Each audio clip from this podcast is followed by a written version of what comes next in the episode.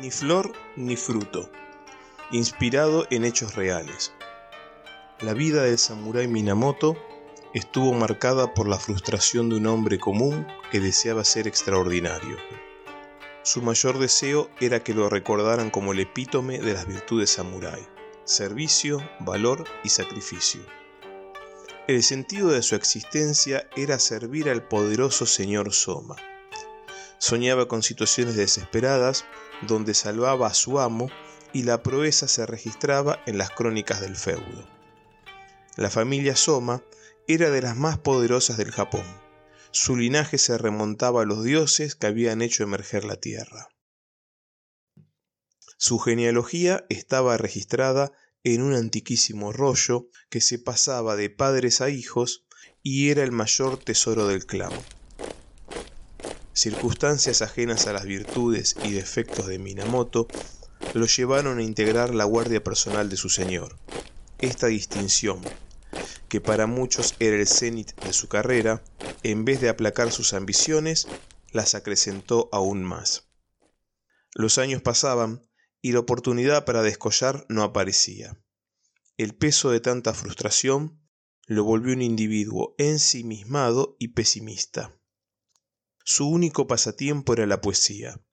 Muchas veces se lo escuchaba hablando consigo mismo, componiendo versos del tipo la flor, el árbol, el fruto. Nadie escuchó jamás sus poemas, porque no los podía terminar. Siempre descontento, no lograba encontrar las palabras que reflejaran fielmente las emociones que llenaban sus días. Una noche se incendió el principal castillo de su señor. Las llamas ganaron la breve pelea y a duras penas los habitantes pudieron huir con lo puesto. La visión del humo sobre el lago y el fuego ascendiendo hacia el cielo le dieron a Minamoto la inspiración para finalizar su único poema. Rápidamente llamó a un siervo de rango inferior, intercambiaron varias frases y solicitó un trozo de tela encerada.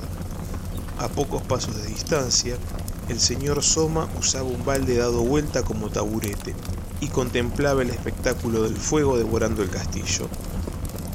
Con resignación, lamentó que el rollo de su genealogía terminara pasto de las llamas. Todos sus bienes carecían de valor comparados con ese documento.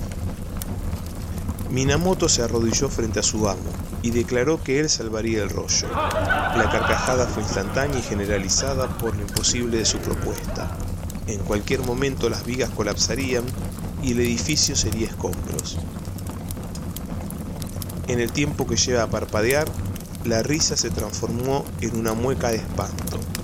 Corriendo a todo lo que daban sus pies descalzos, Minamoto entró en el castillo. Era imposible que pudiera salir.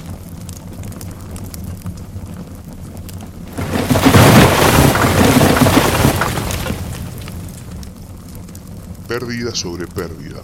Fueron las palabras del señor Osoma cuando las vigas de la entrada se derrumbaron. Nadie habló más durante esa noche. Al despuntar el alba, buscaron el cuerpo de Minamoto entre las ruinas. Su amo lo tenía en alta estima y priorizó los preparativos para un funeral acorde a los años de fiel servicio. Aunque no era su mejor samurái, siempre había cumplido con lo que se esperaba de él. Cuando encontraron el cuerpo boca abajo en su lecho de ceniza, lo giraron y comenzó a sangrar bajo el ombligo. El samurái se había abierto el vientre y dentro de él había colocado, envuelto en un trozo de tela encerada, el rollo con la genealogía para que no se quemara. A partir de ese día, se apodó al documento como la genealogía sangrienta. Conmovido por su sacrificio, el señor Soma mandó a llamar al siervo que le había entregado la tela a Minamoto para saber cuáles fueron sus palabras. Me pidió que repita con él tres veces un poema para asegurarse que yo lo memorizara. ¿Y qué decía el poema? Como un árbol seco, casi sin sombra, triste fue mi vida, que no dio flor ni fruto.